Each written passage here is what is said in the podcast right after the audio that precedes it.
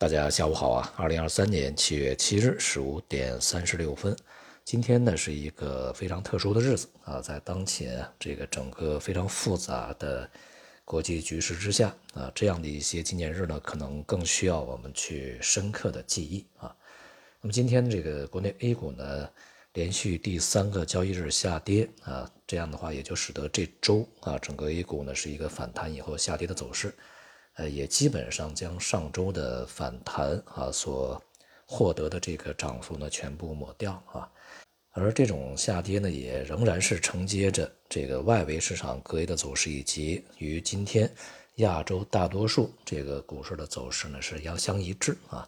昨天的欧美股市都出现了非常大幅度的下跌啊，像这个欧洲股市啊，它的跌幅是超过百分之二啊。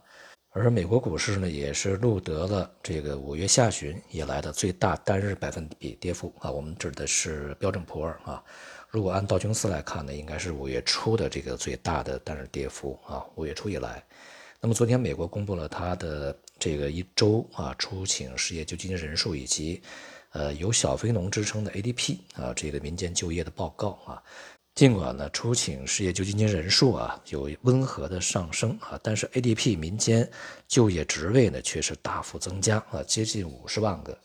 这一增幅呢比市场先前预期的啊多一倍还要多啊，显示美国的就业市场还是相当的这个紧绷的啊。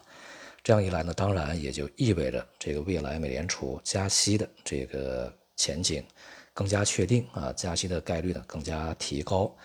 昨天我讲了啊，就是美债收益率，其中两年期啊，这个收益率呢，非常有可能会升越去年的高点啊，因为它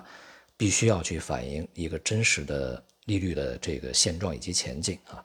那么昨天在数据公布以后，美债两年期收益率这个大幅走高啊，最高到了五点一以上啊，这是二零零七年六月份以来的最高值啊，换句话说就是十六年以来的这个新高啊。不仅是美债收益率飙升啊，像这个德国公债收益率也是跳升到十五年的最高水平，到三点三九，接近百分之四。那么也就意味着，呢，从债券市场上的反应来看啊，这个市场投资者呢已经完全接受了未来美联储也好，欧洲央行也好继续加息的这样的一个现实啊。换句话说的就是，投资者已经彻底投降了啊。在之前呢，他们对呃，经济数据也好，美联储的表态也好，基本上是无视的啊。他们认为美联储错，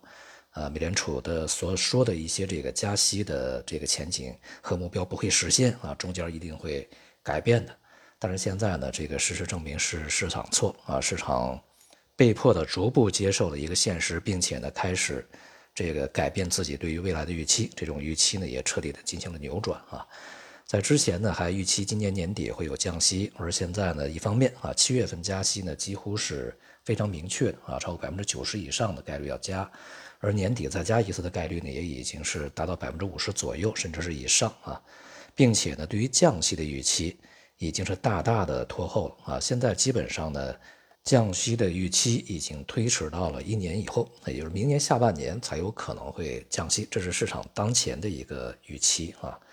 最重要的是啊，市场一旦扭转了自己的预期，它就会在扭转的这个道路上，也就是与之前相反的这个道路上呢，再去向前跑一段路程啊，甚至有可能会跑过头。现在也才是刚刚开始跑而已啊。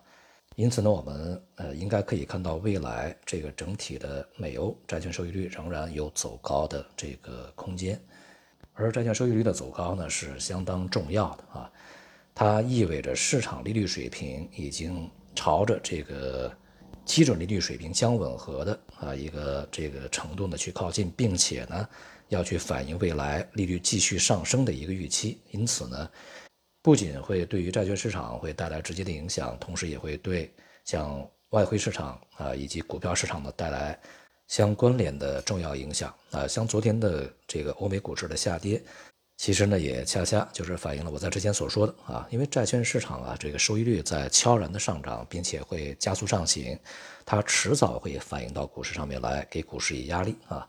那么也就是反映了对于股市的这样的一个压力啊。一方面呢，利率要趋升，而另外一方面呢，经济前景却开始变差，所以说股市啊遭受着双重的压力。而在此情况之下呢，中国的股市继续受制于啊这个外部因素的影响以及外部市场的这个牵制啊。那么我们在之前预期 A 股在一季度啊，就是今年一季度应该是冲高回落行情，二三季度应该是下跌行情啊。那么现在呢，看来呢，三季度初的这个反弹行情可能已经结束，接下来呢会呃展开三季度的一个主要下跌的行情。并且呢，由于收益率上升啊，美元呢所受到的支持呢会相对比较持久一些，而黄金、白银继续面临着继续下跌的这样的一些压力啊。对于各大类资产而言呢，现在做多的这个机会和品种并不多啊。那么无论是从商品角度，还是从这个证券的这个角度啊，和股市的角度，